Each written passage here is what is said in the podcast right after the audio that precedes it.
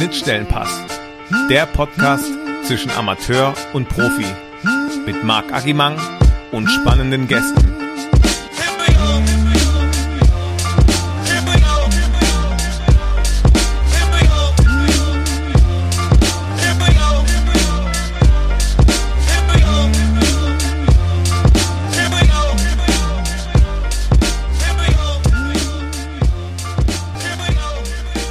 Servus zusammen, willkommen zur nächsten Folge in unserem Schnittstellenpass. Ich begrüße euch recht herzlich, auch natürlich meinen Partner in Crime, Marc Agimann. Marc, wir wollen heute mal ein bisschen über Servus. Fußballtrainer, Servus, wir wollen heute mal ein bisschen über Fußballtrainer sprechen, über deine Erfahrungen mit verschiedenen Trainern, ähm, über meine Erfahrungen mit verschiedenen Trainern, über Spielphilosophien, über Taktik und so weiter und so fort, alles, was so dazugehört, rund um ein Fußballspiel, um ein Fußballtraining bin gespannt, wie es bei euch so abgeht, was, was ihr da so im Laufe der Woche alles fabriziert. Ja, ich höre einfach mal rein, erzähl mal ein bisschen los, wie es bei euch so abläuft. Eine Trainingswoche zum Beispiel.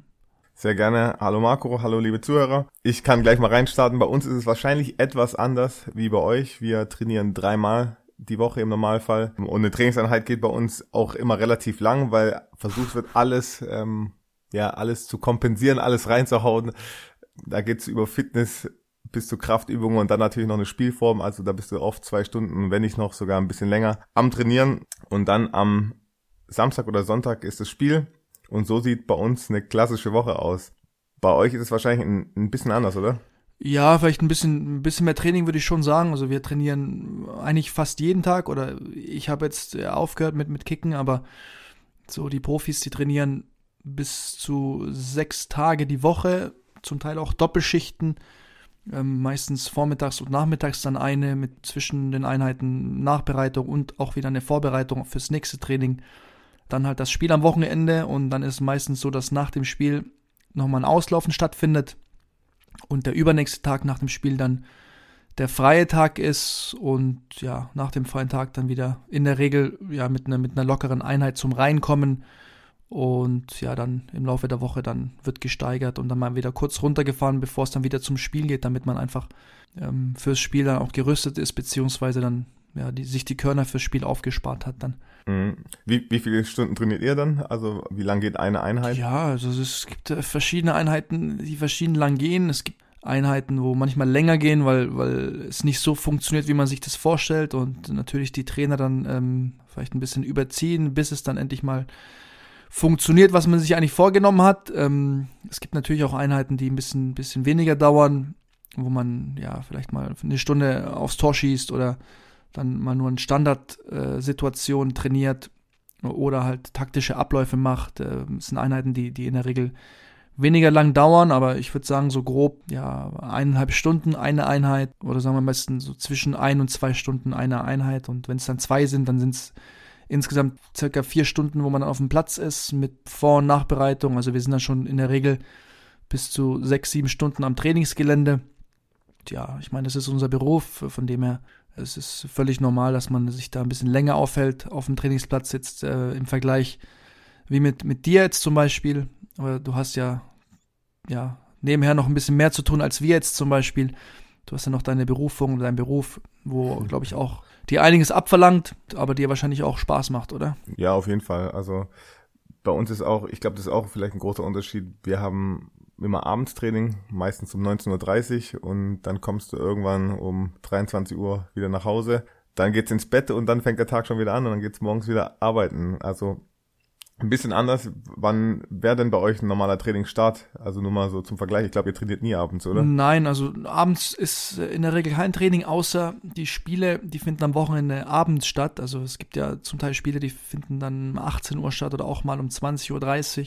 Und dann ist es mal schon so, dass man die Trainingseinheit an der Zeit des Spiels dann anpasst und es dann auf abends verlegt. Mhm oder legt, aber das äh, ist wirklich seltenst der Fall. Also in der Regel ist es bei uns so, dass, dass die erste Einheit so gegen 10 Uhr ist und die zweite dann meistens so um 15, 16 Uhr ist und dann sind wir auch ein bisschen früher im Bett als ihr.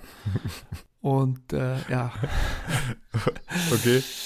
Wenn, Genau. wenn ihr zweimal Training habt, bleibt ihr dann auch dort direkt auf dem Gelände, esst ihr zusammen oder fahrt ihr dann alle wieder heim und kommt dann wieder? Also teils, teils. Also es gibt äh, sicherlich ähm, Tage, wo man zusammen isst und auch die, die Zeit dann über Mittag gemeinsam verbringt, aber es gibt auch viele Spieler, die dann zwischenzeitlich mal nach Hause fahren und, und da vielleicht mal eine Stunde sich nochmal irgendwie, irgendwie hinlegen oder nochmal, keine Ahnung, irgendwelche Einkäufe tätigen, die sie dann am Abend keine Lust mehr haben zu machen.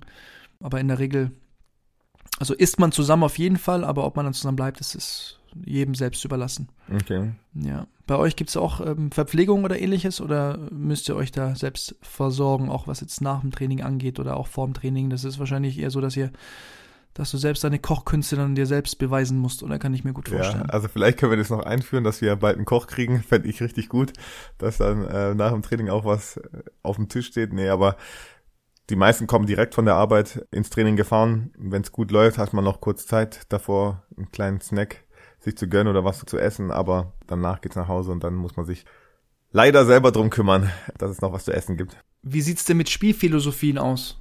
Natürlich habt ihr die wohl auch, aber wie intensiv wird sich mit sowas beschäftigt oder wie setzt man sich damit auseinander als ähm, Amateur-Fußballspieler? Wird da, ist ein Trainer da, der wirklich die ganzen Informationen auch äh, videoanalystisch oder per Video dann auch äh, wiedergibt oder euch darauf vorbereitet? Oder wie muss ich mir so eine Spielvorbereitung zum Beispiel vorstellen? Interessante Frage. Bei uns ist natürlich so, dass wir keinen Videoanalysten haben. Wir haben Trainer, die meistens schon länger dabei sind und die Gegner dann so ein bisschen kennen. Aber ja, also so eine richtige Vorbereitung, das ist, das ist vielleicht ein bisschen viel gesagt. Also wir trainieren mit den Informationen, die der Trainer hat. Wenn er weiß, dass die, ja, die Mannschaft vielleicht tief steht bei sich, dann gucken wir, welche Mittel wir da haben, aber wir haben keine, keine Analyse-Tools, dass wir uns auch genau auf die Gegner einstellen können. Es gibt normal eine, Ja, aber- ja? Darf ich kurz einschreiten? Ja. Woher weiß dann ein Trainer, dass ein Gegner tief steht? Also von Spielbeobachtung her dann oder oder hat er mal gehört oder oder hat er mich mal vorbeigeschickt, um diesen zu analysieren während dem Training? Ich weiß es ja nicht. Hast du mal einen Trainings, trainingsfreien Tag bekommen und durftest dann Analy Analyse machen gehen oder scouten gehen oder wie? Nee, nee, also hat er dann, vorstellen? hat er dann mal gehört wahrscheinlich oder hat Das ändert sich auch nie wieder dann wahrscheinlich. nee, hat sich mal ein Spiel angeguckt, ja, das ist schon komplett anders, also da, da wird quasi mit Hörensagen gearbeitet. Und äh, wenn man, wenn man, wenn wir mal an einem Samstag spielen und der Gegner an einem Sonntag, dann fährt der Trainer oder der Co-Trainer auch mal hin und guckt sich ein Spiel von der Mannschaft an. Aber ist natürlich, äh, ja, ganz anders wie bei euch wahrscheinlich. Wir haben einfach auch nicht die Mittel und die Kapazitäten, ne, uns sowas dann ja genauer anzuschauen. Es gibt zwar Plattformen, wo man einige Informationen sammeln kann, wie FUPA zum Beispiel, da kann man dann Highlights von Spielen sehen oder Tore, aber ähm, das ist halt die Ausnahme, ist jetzt nicht so verbreitet. Ja, aber es funktioniert trotzdem, oder? Wie steht in deiner Tabelle momentan? Oder? Reden wir über was anderes. Okay. Äh, So schlecht oder wie? ja, wir sind gerade hinten drin, läuft gerade nicht so gut. Viele Abgänge dieses Jahr, darauf will ich es nicht schieben, aber wir müssen uns, glaube ich, noch finden. Die Saison ist auch noch relativ jung, dadurch, dass viele Spiele ja abgesagt wurden ähm, bei uns im Amateurbereich. Okay. Ist noch alles möglich, aber ja, es sieht nicht Aber so du bist gut gefordert als Führungsspieler, aus. Auf jeden Fall. den Laden zusammen, den Laden zusammenzuhalten. ja, vorne, hinten, überall. Ja, Ja, okay, das ist deine, deine Verantwortung auf jeden Fall. ja. Also wenn du schon nicht zum Scouten fährst oder zum Analysen, Analysieren fährst, dann musst du wenigstens den Laden zusammenhalten mit, zusammen mit dem Capitano. ja, hast du das auch gemacht? Hast du den Laden zusammengehalten und die Tore geschossen? Ja, die Tore geschossen weniger, wobei ich eine Saison hatte ich, da hatte ich, glaube ich, vier Tore geschossen. Das war für, da war ich selbst überrascht, wie das auf einmal flutschen, flutschen kann. Ich kannte das so nicht. Ja. Ähm, ähm, ja, aber ansonsten natürlich, ähm, es ja, gab schon einige Phasen meiner Karriere, wo es darum ging, den, den Laden zusammenzuhalten, gemeinsam mit dem Mannschaftsrat natürlich in der Regel, mit den, mit den Spielern, die, die mehr Erfahrung hatten. Mhm. Da ging es schon darum, ja, die, die Stimmung zu erhalten, also eine positive Stimmung zu erzeugen, irgendwo auch wieder Ja. durch, durch gegenseitiges äh, Motivieren und, und Loben natürlich auch in schweren Phasen. Und dann aber auch die ein oder andere Mannschaftsbesprechungen, wo man dann wirklich auch Tacheles sprechen musste. Also es war schon ganz interessant, aber ja, im Nachhinein ist es in der Regel gut gegangen. Wir sind jetzt, äh, als es schlecht äh, lief, äh, nie wirklich abgestiegen. Äh, wir haben oben des Öfteren mal dran geschnuppert, aber so jetzt ganz zum großen Aufstieg mit Kräuter Fürth hat es nicht geklappt. Ich bin damals mit, mit dem MSV Duisburg aufgestiegen, von der zweiten in die erste Liga. Das war ganz, ganz spannend. Da hatten wir einfach super guten Kader auch, viele gute Einzelspieler. Und das hat dann am Ende ja, gereicht, um einfach ja, in die Bundesliga aufzusteigen, ja. Mhm. Wenn du gesagt hast, den, ja, ja. den Laden so zusammenhalten, warst du auch der Mann, der auf dem Spielfeld viel geredet hat? Oder, also bei uns ist zum Beispiel, es gibt viele Spieler, denen man während des Spiels, es macht einfach keinen Sinn, denen es zu sagen, die, die sind dann so mit dem Spiel beschäftigt, da musst du nach dem Spiel in Ruhe mit denen reden. Warst du jemand, der viel auf dem, auf dem Platz gesprochen hat? Also ich habe sicherlich weniger gesprochen als jetzt in dem Podcast hier mit dir, das kann ich dir schon mal garantieren. Ja. Ähm, ich habe äh, in der Regel war ich eher ein, ja, ein stiller Führungsspieler. Das heißt, ich, ich habe dann gesprochen, wenn es was zu sprechen gab, also kurze Anweisungen gegeben, versucht dann ja in meinen Augen wichtige, wichtige Punkte mit auf den Weg zu geben und habe dann aber auch viel, viel vertraut und viel machen lassen und nochmal, also wenn es was zu reden gab, dann war ich natürlich da. Ansonsten äh, konnte ich natürlich auch mal laut sein, aber ich habe jetzt nie irgendwie unnötig äh, rumgeschrien oder um irgendwie den Gegner zu, zu beeindrucken oder zu beeinflussen. Das, das ist nicht meine Art gewesen. Gibt's natürlich auch, aber ich, ich war da anders und habe weniger gesprochen oder das Nötigste gesprochen, sagen wir es so. Ja, es ist auch immer spannend zu sehen, wie Leute damit umgehen. Also mit Anweisungen. Wir haben auch Spieler zum Beispiel, die fangen an, mit dem Trainer zu diskutieren, wenn der irgendwas sagt. Also es ist schon auch oft sehr amüsant bei, uns. Ja, während des Spiels, da kannst du dir da manchmal nur im Kopf fassen, aber gibt's alles, gibt's alles. Deswegen dauert ein Training dann noch zwei Stunden wahrscheinlich, oder? ja, wahrscheinlich. ja, manchmal sogar noch länger. Also wir hatten in der letzten Saison einen anderen Trainer. Grüße gehen raus an äh, Matthias Schmidt. Der hat Hallo Herr Schmidt. Hat manchmal wirklich zweieinhalb Stunden mit uns trainiert. Dann alle schon platt und kurz vor Schluss dann noch ein Abschlussspiel und dann war es manchmal, die, war bei ihm manchmal die Verwunderung groß, dass das Spiel komisch läuft oder schlecht läuft. Also sehr, okay, sehr, sehr. Aber wie, wie, ja? wie war da die Tabellenkonstellation zu der Zeit? Da waren wir frisch in die Landesliga aufgestiegen, ähm, haben eigentlich eine gute Runde gespielt, waren lange sogar oben dabei, dann irgendwann mal ja, ein bisschen zurückgefallen und dann im Mittelfeld ja, haben wir uns eingependelt. Aber man muss auch ganz ehrlich sagen, auch wenn das Training sehr lange war, Matze Schmidt war ein super Trainer und es hat Spaß gemacht und war eine tolle Zeit. Ja, also immerhin besser als jetzt gerade, oder? Ja, von der Tabellensituation her auf jeden Fall. Also nochmal liebe Grüße an den, an den Herrn Schmidt. Ähm, so viel kann damals nicht falsch gelaufen sein, von dem her. Also führen wir jetzt die zweieinhalb Stunden Trainings wieder ein. Ja, genau. Und nochmal zurückzukommen, wie Profis sich auf ein Spiel vorbereiten. Du hast es nur ein bisschen grob angeschnitten. Ihr habt wahrscheinlich dann einen Videoanalyst, der sich alles genau anguckt und euch dann berichtet. Oder was macht der Videoanalyst bei euch eigentlich? Ja, was zeigt uns ein Analyst? ähm, ja, ähm, ja, in der Regel wird äh, da zuallererst der Gegner vorgestellt. Äh, in, der, in, in den meisten Fällen eher relativ kurz, weil, weil die meisten Trainer dann schon auch wollen, dass, dass man sich eher auf seine eigenen Stärken konzentriert, wie, wie wenn man sich da verrückt machen lässt von dem Gegner. Was mir immer stark in Erinnerung geblieben ist, äh, waren die Taktikanalysen vom Thomas Tuchel damals zu meiner Mainzer Zeit. Und es war damals wirklich so, dass ähm, der Thomas Tuchel die Gegner sowas von zerlegt hat und ganz genau auch die Schwachstellen von, von unseren Gegnern aufgezeichnet. Und irgendwo mhm. auch den Charakter einer Mannschaft immer so gut beschrieben hat, dass, dass es immer wirklich gefühlt der Matchplan schlechthin war. Und das äh, Krasse bei der ganzen Sache war, dass die Sachen, die er zuvor an der Taktiktafel gezeigt hatte und auch in den Videos gezeigt hatte, wo quasi der Schwachpunkt der und der Mannschaft ist, dass es äh, wirklich immer so eingetroffen ist.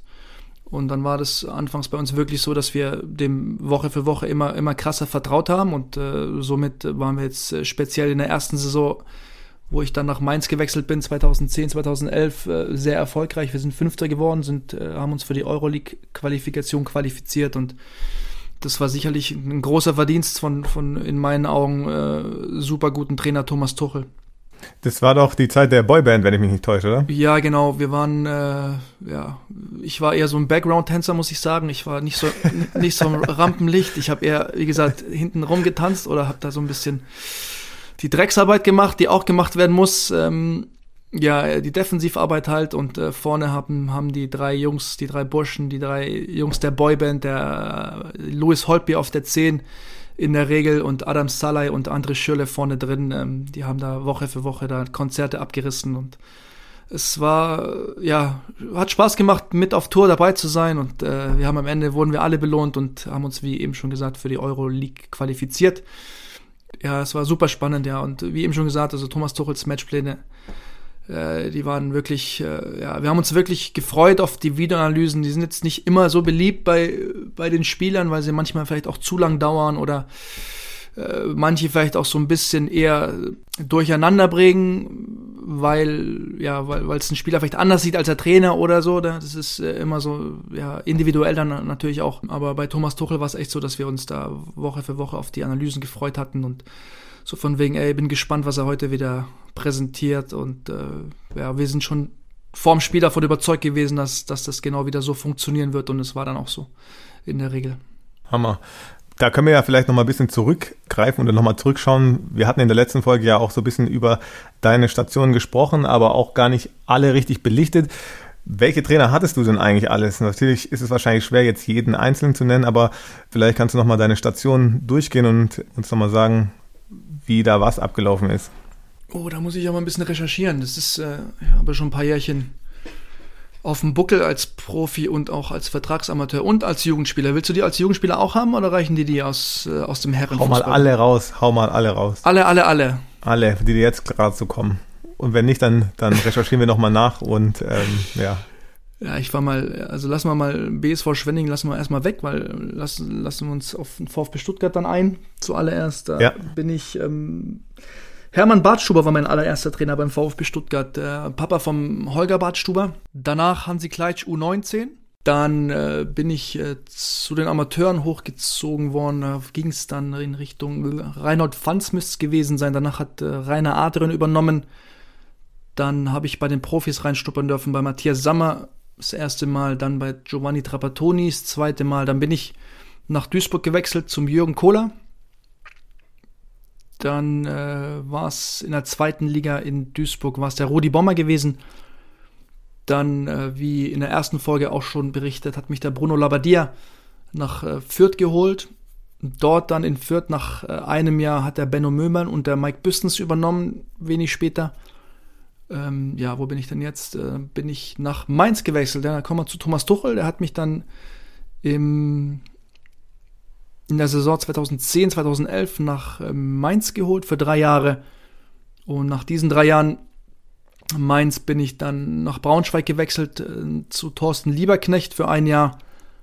Ja, jetzt ähm, bin ich dann schon bald wieder in Fürth zum zweiten Mal, genau. Bin ich über den, wir waren ein Fürth-Trainer, der, nee, der Frank Kramer, genau. Frank Kramer hat mich damals nach Fürth geholt zum zweiten Mal zusammen mit äh, Helmut Hack und Martin Meichelbeck damals noch ähm, ja, Sport, Sportdirektor oder Direktor Sport, wie es damals, glaube ich, noch bezeichnet wurde.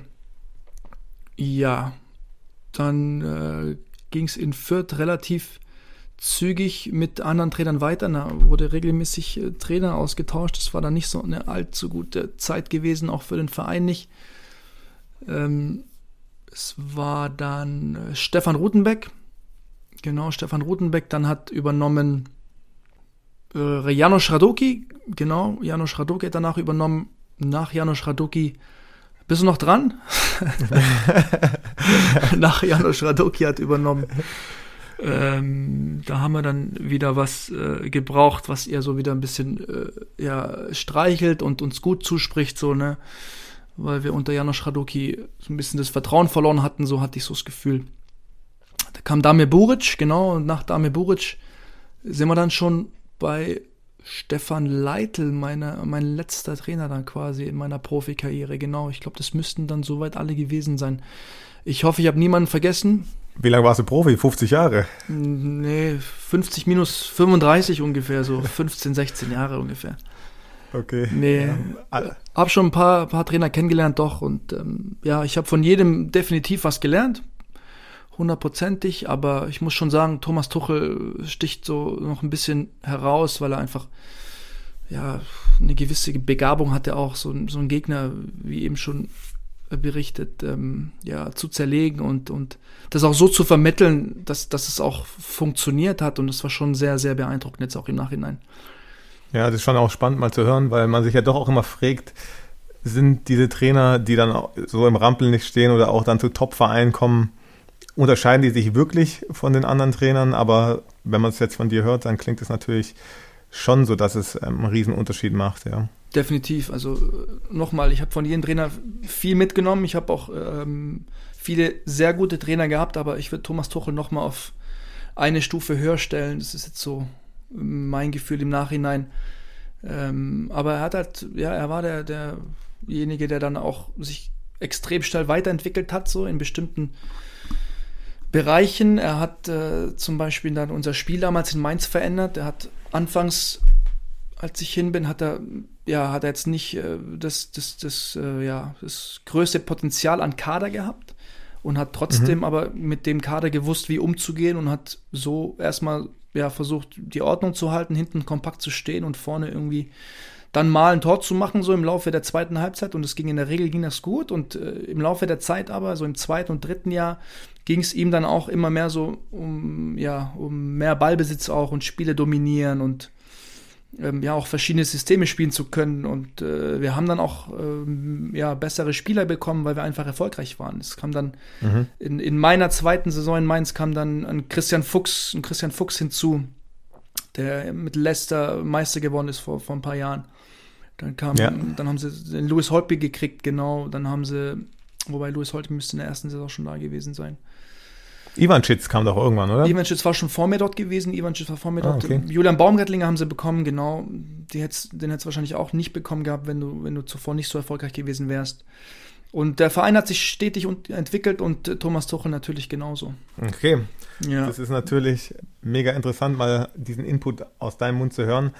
Wir im Amateurbereich äh, haben ja dreimal, wie gesagt, in der Woche Training. Wie sieht bei euch ähm, das Training aus? Habt ihr auch Trainingsweltmeister? Habt ihr Leute, die ja vielleicht auch Trainingsbetrüger sind, nenne ich sie so mal? Also wir haben welche, die äh, Was genau ist ein Übung, Trainingsbetrüger? Okay, jetzt verstehe ich. Ein, ein Trainingsbetrüger, jemand, der jede Übung, äh, in, in jeder Übung einen Weg findet, abzukürzen oder irgendwas schneller zu machen.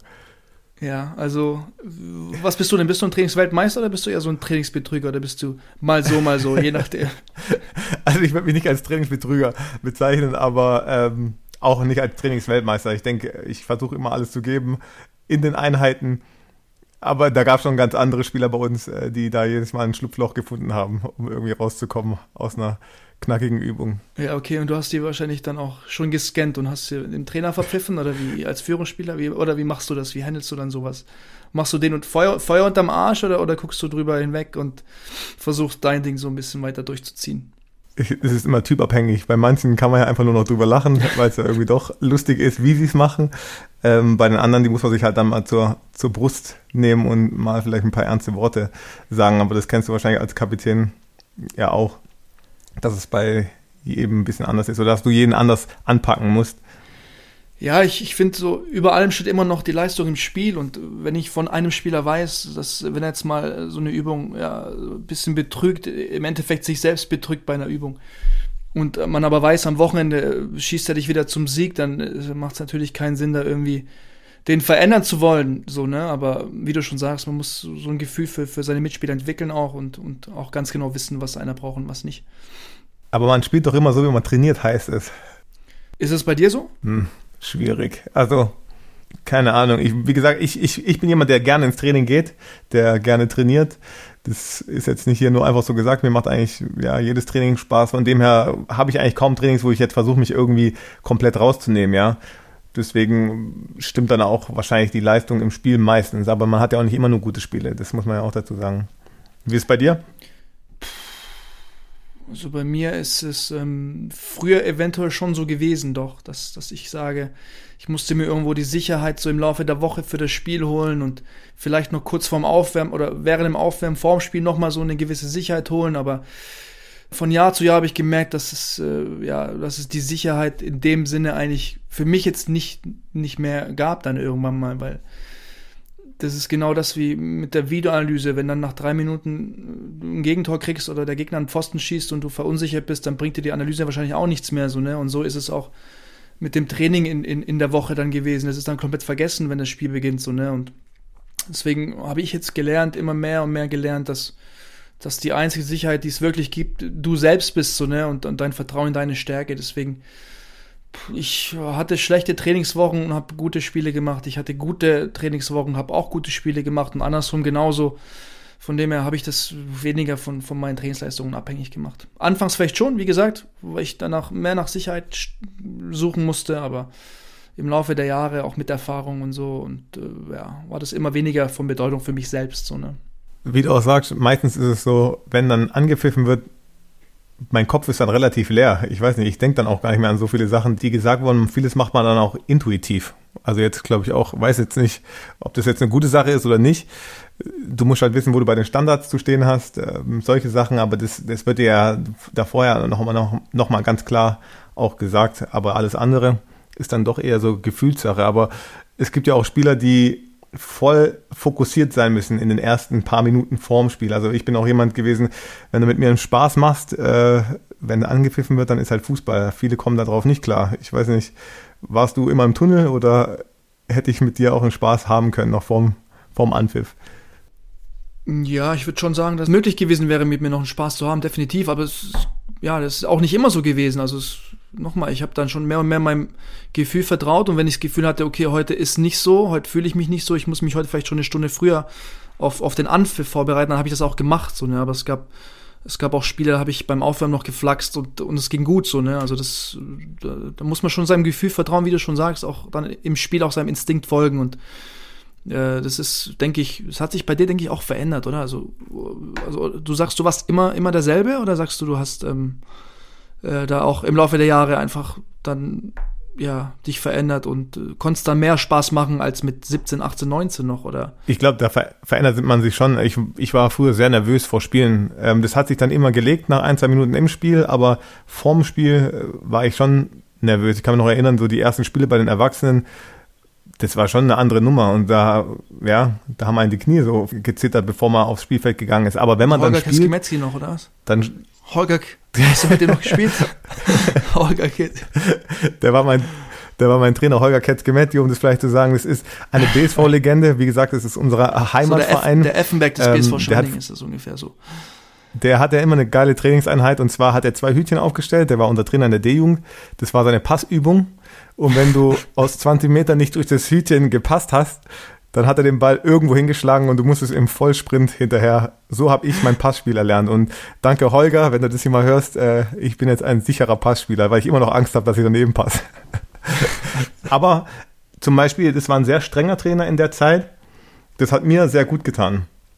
Ich habe, ich bin jemand, der eher so, ja, straighte Trainer braucht, die einem auch sagen, was sie von einem wollen es gibt ja auch Leute, die eher so, so, ein, so einen Trainer wollen, der einen ein bisschen streichelt und ähm, ja immer gut zuredet. Ich, ich, vor allem im Training ist mir auch wichtig, dass sich der Trainer ja, durchsetzt. Im Profibereich ist es ja schon auch ein bisschen anders. Ihr habt noch einen Co-Trainer, der da immer rumflitzt.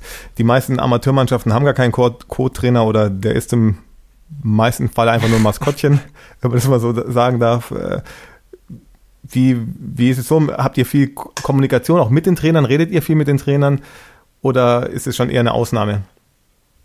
Das ist äh, unterschiedlich, das ist unterschiedlich. Ähm, natürlich hängt es auch davon äh, ab, wie man sich oder wie die Ergebnisse gerade sind. Also die, Trainer sind ja auch Menschen, die haben auch Launen. Das kann ja auch mal sein, dass, dass ein Trainer gar keinen Bock hat, mit dir zu reden, so, ne? Und äh, einfach auch irgendwo eingeschnappt ist, weil das Spiel am Wochenende nicht so gut war. Da hast du natürlich weniger mit dem Trainer gesprochen, aber in der Regel gibt es Unterschiede auch in der Hinsicht, dass, dass ja, ein Trainer eher nah an der Mannschaft dran ist, ein anderer wieder komplett weg ist ähm, der dann so den Kabinentrakt auch äh, ja den Spielern für sich überlässt und, und seinen eigenen Trainerkabinentrakt irgendwo anders hat. Das habe ich auch schon erlebt. Ähm, teils, teils. Da hat auch jeder Trainer seine eigene Philosophie. Ich in der Regel ja habe dann mit dem Trainer gesprochen, wenn es was zu sprechen gab und äh, ja eigentlich sonst eher so ein bisschen weniger. Aber da muss man vielleicht wirklich nochmal äh, nachhaken weil es ist ja schon was komplett anderes. Bei uns, die Trainer duschen zum Teil mit einem, also die sind in der gleichen Kabine, ähm, die sprechen tagtäglich mit dir. Also das ist, das, ich glaube, vielen ist es gar nicht bewusst, dass es im Profibereich nicht so ist. Also du sprichst nicht jedes Training mit deinem Trainer, oder? Nee, Nee, habe ich jetzt. Also natürlich sagt man sich Hallo jeden Tag und wenn es dann was zu sprechen gibt, dann, dann, dann, dann regelt man das natürlich sowieso als Führungsspieler ähm, gibt es ein Feedback dazu, dazu wenn es gefragt wird oder wenn es gefragt ist. Aber mhm. jetzt, ich habe jetzt noch mit keinem Trainer duschen müssen, Gott sei Dank, muss ich sagen. da bin ich froh darüber. hatte ich jetzt nicht an, auch mit keinem Co-Trainer, also der Co-Trainer muss dann auch nicht als, als Good Guy quasi mit den Jungs mal duschen oder so, das hat er auch nicht gemacht. Man sagt, der Co-Trainer ist eher so der Good Guy und äh, der Trainer ist halt der Bad Guy in dem Fall. Ähm, mhm. aber habe ich jetzt auch nicht, Videoanalyst auch nicht, äh, nee, also kenne ich nicht, äh, finde ich spannend, also ist total ungewohnt für uns und äh, ich weiß nicht, trägt sowas eher dann zum, also wie, wie stelle ich mir das vor, wenn ihr ein Spiel verliert, gehst in die Dusche rein, äh, scheiß Stimmung und so, Trainer kommt rein und die Stimmung noch, noch schlechter, oder? Also, erstmal müssen wir mal festhalten, nach einem Training, äh, nach einem Spiel duscht Oder wartet ihr, bis er fertig ist mit Duschen und dann erst duschen? Der Trainer duscht ja im Normalfall nicht nach dem Spiel. Also, der, also so eng ist er da nicht, dass er auch noch mitspielt. Also, der sitzt meistens draußen und hat dann keinen Grund zu duschen. Ähm, okay. Aber, ja, aber nach dem Training ist das Gleiche, oder? Der ja, nach dem Training. Oder? nach dem Training, ja, je nachdem, da macht er bei manchen Übungen ja vielleicht auch mal mit oder wenn man mal einen Spieler zu wenig hat, trainiert er auch mit. ja, ähm, es ist schon so, dass man ja einen ganz anderen Kontakt einfach hat. Mich hat es sehr überrascht. Ich habe mit deinem Bruder darüber schon gesprochen und er hat mir auch gesagt, dass man nicht immer mit dem Trainer redet und das ist für mich sowas ganz ja, das ist ganz weit weg für mich. Also ich habe jedes Training mit dem Trainer geredet und ich glaube auch jeder Spieler redet mit dem Trainer im Amateurbereich jedes Training. Also nicht nur Hallo. Aber über was wird dann geredet? Über was wird dann geredet? Aber ah. über belanglose Sachen. Ja, ja. Also, also, was ist belanglos? Also es wird über fußballerische Sachen geredet, es wird über allgemeine Sachen geredet. Also der Trainer ist nicht weit weg und ich glaube auch, es geht ja in, beim Amateurbereich ist ja wie gesagt auch um Kameradschaft und da ist ja der Trainer auch mit irgendwie ja involviert dafür zu sorgen, dass die Stimmung in der Mannschaft gut ist. Deswegen redet er auch mit vielen Spielern ähm, und und guckt, wie geht's der Mannschaft. Ja, es gibt bestimmt auch ja, Trainer im Amateurbereich, die was mit ihren Spielern zusammen unternehmen. Ich, ich verstehe schon, was du meinst und, und wie das da noch ist, aber nochmal, ihr seid, äh, wie, wie seid ihr im Kader? Ihr seid auch so an die 20 Spieler im Kader, oder? Ja. Und ähm, ich glaube, ein Trainer kann doch jetzt nicht äh, alle da irgendwie mit Gespräche füttern und alle zufriedenstellen, was die Gespräche angeht, oder? An einem Tag.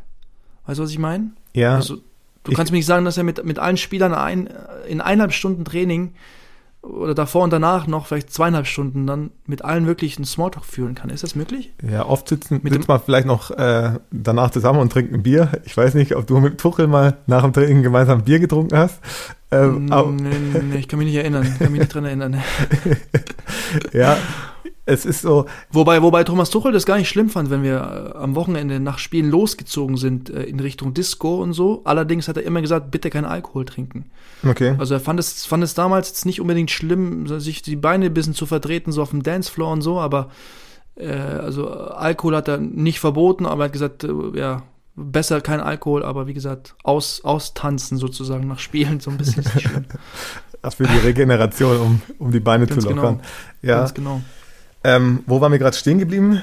Mit dem, dass ihr ein Bier miteinander trinkt nach dem Training und so und noch ein bisschen ja. ja über, über den nächsten Tag spricht er wahrscheinlich was ansteht. Genau, also wir, wir sitzen dann oft noch zusammen und man trinkt mal ein Bier, da machen ja auch nicht alle mit. Manche gehen auch immer direkt nach dem Training heim, aber ich glaube, man muss es ein bisschen vergleichen wie mit dem Berufsleben. Im Profibereich ist ja quasi dein Trainer auch dein Chef, dein Vorgesetzter und ähm, mit, also ich, ich glaube, viele reden auch nicht jeden Tag mit ihrem Chef über irgendwelche Sachen.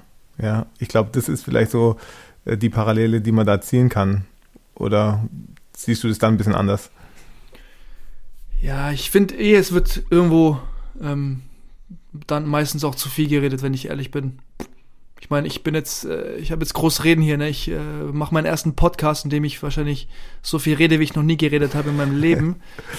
Und sagt dann, es wird zu viel geredet, ne? Nee, es ist in meinen Augen, ja, es gibt sicherlich äh, viele Sachen, über die immer eigentlich, also nochmal, ich mag es halt, wenn man Tacheles spricht, wenn man Sachen spricht und bespricht, wenn es was zu sprechen gibt.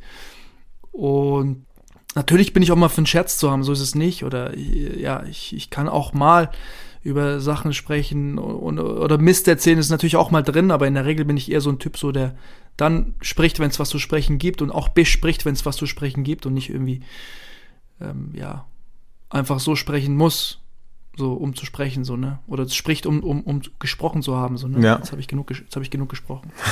ja, das ist äh, ganz spannend eigentlich, was du gerade sagst, weil ähm, wie du auch schon erwähnt hast, du bist eigentlich nicht der Mann der großen Worte. Du bist auch niemand, der wirklich viel im Rampenlicht gestanden hat. Hast du das bewusst immer vermieden, quasi ja, Interviews zu geben? Okay, du hast als Kapitän schon auch Interviews gegeben, aber ähm, man hat jetzt nicht jede Woche was von dir gelesen in der Zeitung. Ja, ich war eben nur ein Background-Tänzer größt, größtenteils meiner Karriere. Das ist okay. genau der Punkt. Ähm, ich habe ähm, ja dann mich eher auf meine Arbeit konzentriert, genau, und, und habe dann die anderen, den anderen so ein bisschen vorangelassen, ähm, die natürlich auch irgendwo auffälliger waren, weil sie Tore gemacht haben oder zum Teil auch ja, besser gespielt haben, auffälliger gespielt haben.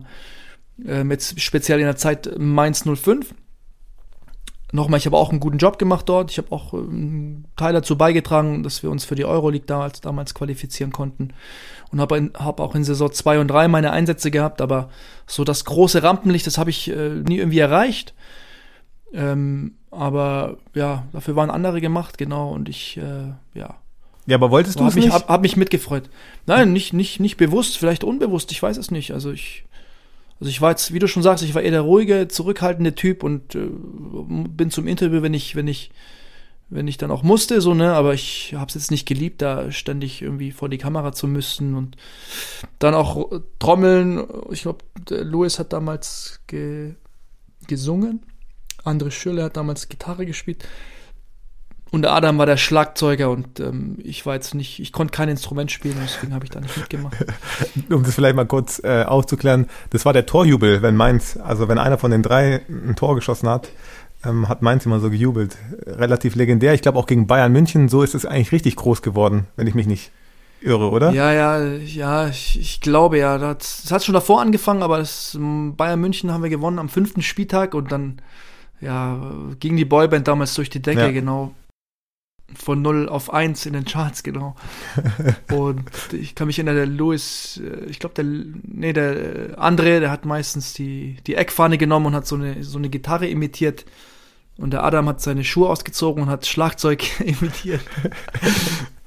und äh, Louis, Louis hat gesungen. Ich glaube, der hat einfach so eine geballte Faust und äh, so, so ein Mikrofon quasi, ein imaginäres Mikrofon an seinen Mund gehalten.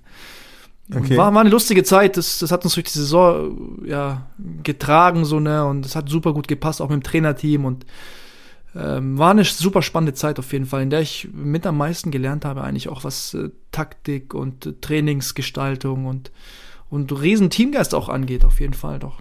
Mhm. Geil. Wie, wie sah dann so bei euch die, ja, die Minuten nach so einem Sieg aus in der Kabine? Also in, in den unteren Ligen, ich würde mal sagen, wahrscheinlich noch bis zur Oberliga gibt es ja eine allgemeine Währung, das sind Bierkästen, verschossener Elfmeter, Bierkasten, ähm, Gelb wegen Meckern, Bierkasten. Der stand dann meistens, wenn dann nach dem Spiel in die Kabine kommt, steht dann auch da schon der Bierkasten. Wie das mit der, mit der, mit der Stadionwurst müssen wir noch erklären, wie das, wie das mit dem umgedrehten Trikot war. Das hast du mir letztens mal erklärt, aber ich habe es immer noch nicht ganz verstanden. Wie ist das? Also ihr dürft quasi im Trikot, nach dem Spiel dürft ihr keine Bratwurst essen, aber wenn ihr das Trikot umdreht, wir dürfen Bratwurst essen, aber kein, kein Bier trinken. Ja. Ähm, kein, Ach so, stimmt. kein, kein, äh, kein Alkohol im, im Trikot und auch nicht rauchen im Trikot. Bei uns wäre schon die Bratwurst verboten. Wahrscheinlich schon. Zuerst. Ja, aber jetzt sag nochmal, wie, wie sieht es bei euch aus, wie, wenn man dann in die Kabine kommt? Ja, in der Regel wird Mucke aufgedreht. Also du hast einen Kabinen-DJ und der haut fette Mucke rein und eventuell sagt der Trainer davor noch kurz was und dann äh, ja, wird, ähm, wie gesagt, die Musik reingehauen, ein bisschen getanzt, nicht viel, aber wir hatten damals eine Hymne, in Mainz hatten wir eine Hymne, da haben wir das äh, Lied, äh, das Black and Yellow, ich weiß nicht mehr, was ist, war das? Äh, ja, ja, Wiz Khalifa. Black and Yellow, Black and Yellow, genau, das haben wir da, also es war jetzt nicht meine Playlist, aber es hat damals zu uns gepasst, obwohl wir eigentlich rot, rot-weiß waren, Mainz war rot oder Mainz ist rot. Und wir haben Black and Yellow gehört, hat gut reingepasst irgendwie bei uns trotzdem. Und das hat uns so durch die Saison getragen.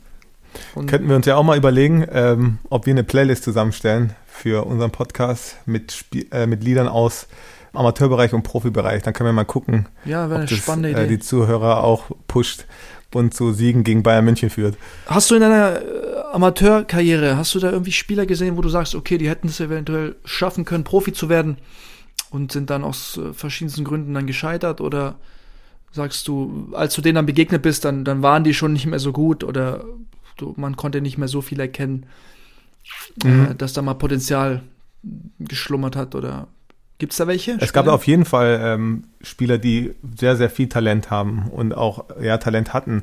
Man muss ja auch sagen, ich spiele auch nicht in der untersten Liga. In der Landesliga sind auch viele, viele Spieler, die in der Jugend beim VfB gespielt haben oder bei irgendeinem Profiverein äh, in der Jugendabteilung waren und den Sprung nach ganz oben nicht geschafft haben.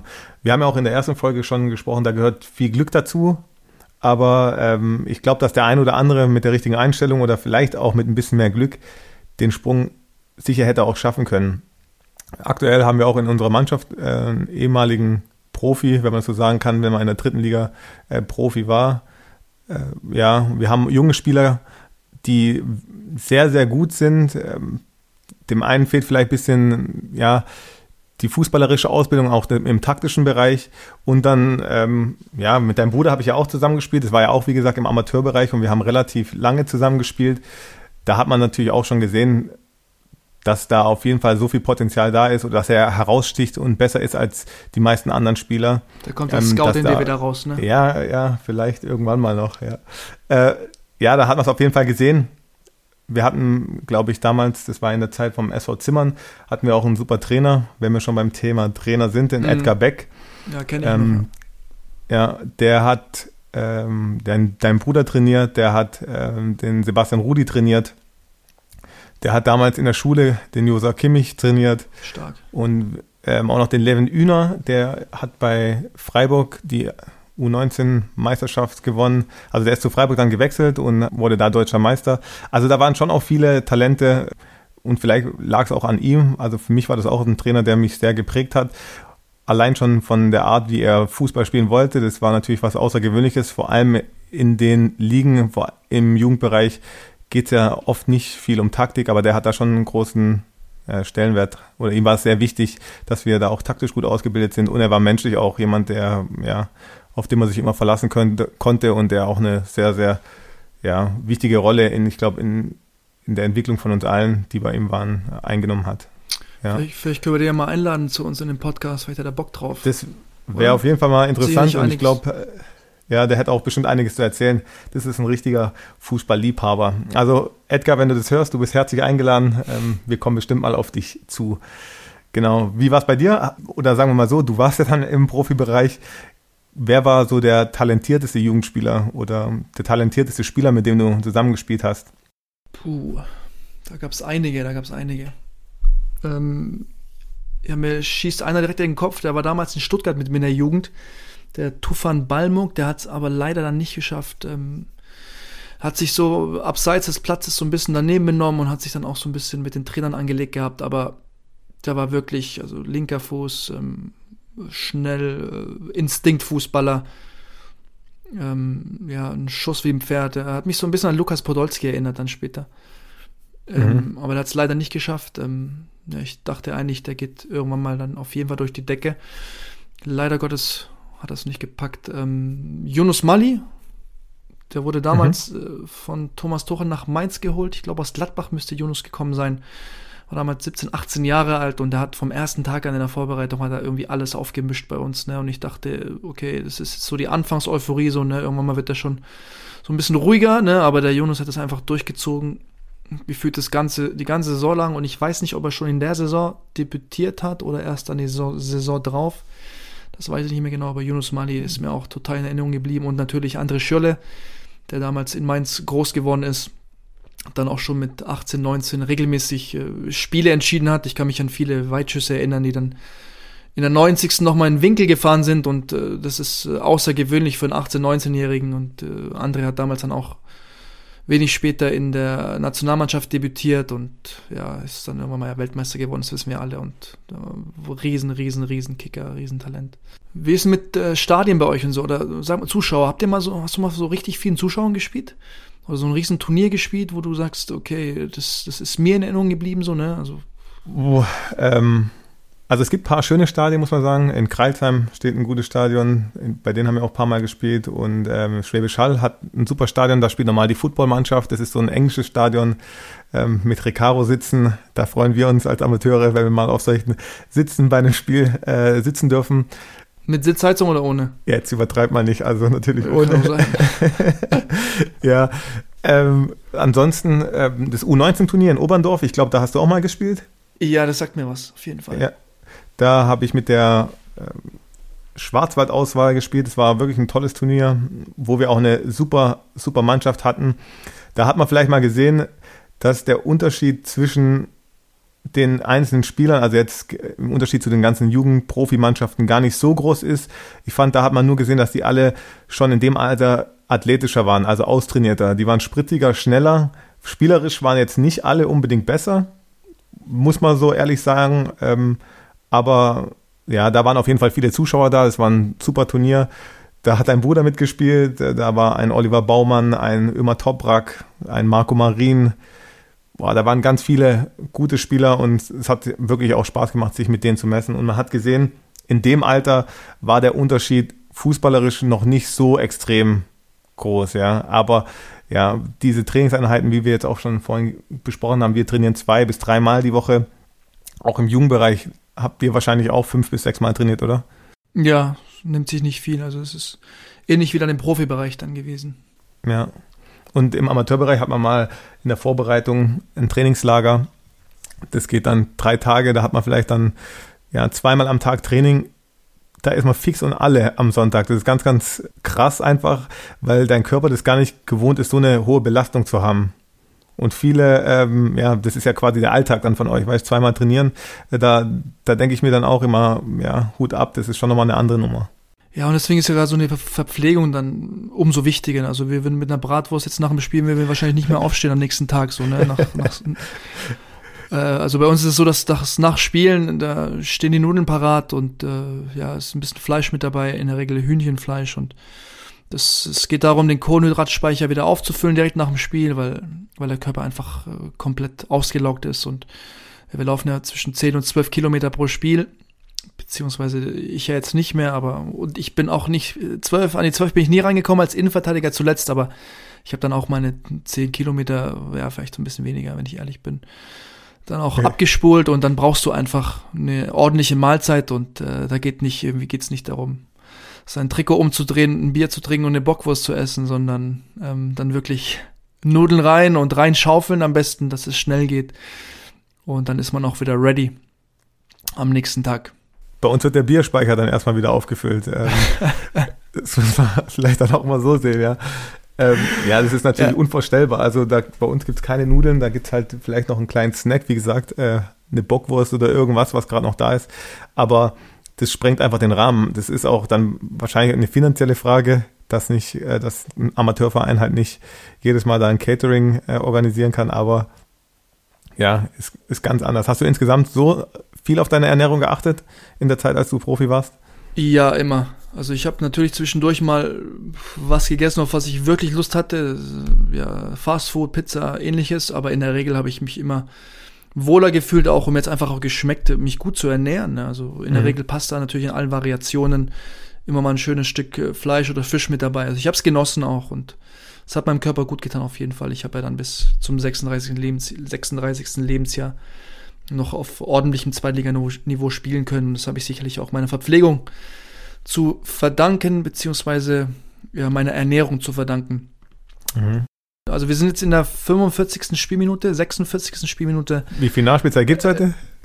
Äh, je nachdem. Also ich habe jetzt eh gedacht, das geht jetzt in Richtung Feierabendbier, wenn wir schon die ganze Zeit von Bier und Bockwurst sprechen. Deswegen war das, glaube ich, ein gutes Stichwort. Feierabendbier passt, glaube ich, ganz gut rein jetzt. Ich habe leider keine äh, Stadionwurst äh, bei mir zu Hause im Kühlschrank, aber vielleicht wird es irgendwas anderes Leckeres werden. Ähm, in diesem Sinne würde ich mich gerne verabschieden von euch Zuhörern und von dir, Marc, natürlich auch. Ähm, ich hoffe, du hast ein schönes gekühltes Bier noch bei dir zu Hause im Kühlschrank und lässt es dir schmecken. Und wir hören uns dann spätestens in der dritten Folge. Ganz genau. Ähm, ja, gut. Danke für die schönen Abschlussworte, Marco. Die Stadionwurst, ich lade dich recht herzlich ein zu einem Spiel von mir. Die bekommst du dann auch. Und du musst dein Trikot auch nicht umziehen, sondern darfst dein Bier auch einfach so nebenher trinken. Das war die zweite Folge vom Schnittstellenpass. Wir freuen uns, wenn ihr uns Fragen stellt, wenn ihr Kommentare schreibt, wenn ihr uns Nachrichten schickt, über welche Themen wir uns unterhalten sollen, wen wir vielleicht auch einladen sollten als Studiogast. Wir sind da recht flexibel und freuen uns auf euren Input. In diesem Sinne, ciao. Ciao.